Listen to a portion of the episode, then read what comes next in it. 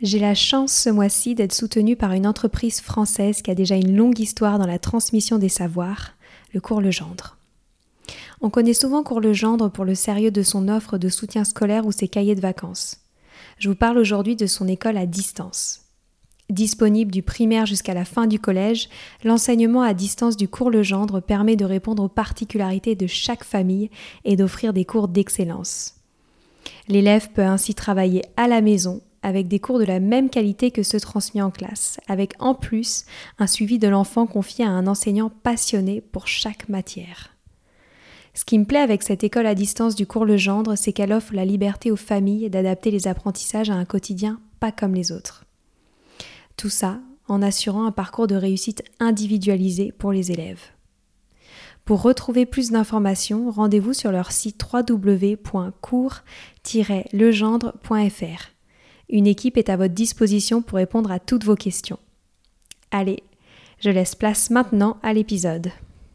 Bonjour, je vous propose de découvrir quelques extraits de notre nouveau podcast avec l'association Créer son école, qui met en avant des hommes et des femmes qui ont osé créer leur propre école.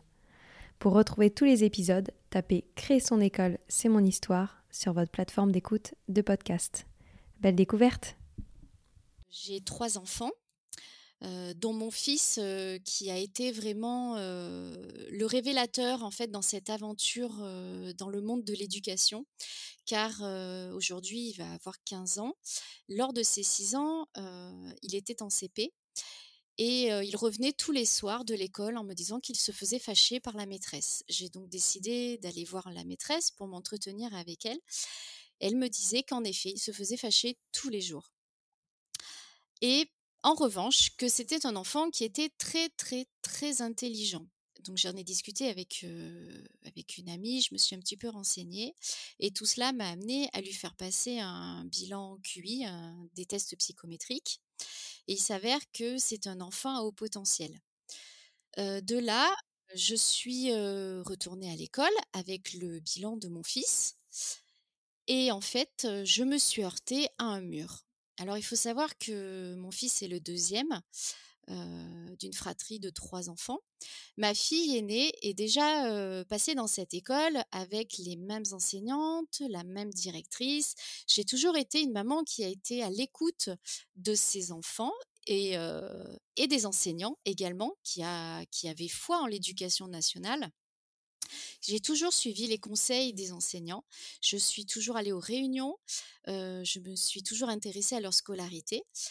Et là, lorsque c'est moi qui venais leur ramener un, problème que pouvait avoir mon fils, voire leur présenter quelles étaient les particularités de mon fils, et bien, je me suis pas sentie écoutée en tant que maman, en tout cas. Et ça a créé une fracture avec ce monde de l'éducation nationale tel que je le voyais.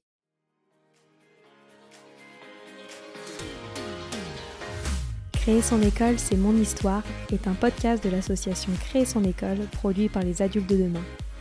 Créer son école est une association qui soutient la création d'écoles indépendantes pour mettre la liberté scolaire au service de tous les enfants. Elle accompagne juridiquement les écoles tout au long de leur vie, les forme, les met en réseau, les références dans son annuaire et les analyse dans son observatoire. Retrouvez toutes ces actions sur www.créer-son-école.com. Si l'épisode vous a plu, n'oubliez pas de laisser un avis ou une note sur Apple Podcast ou Spotify et surtout d'en parler autour de vous. À très vite pour un prochain épisode.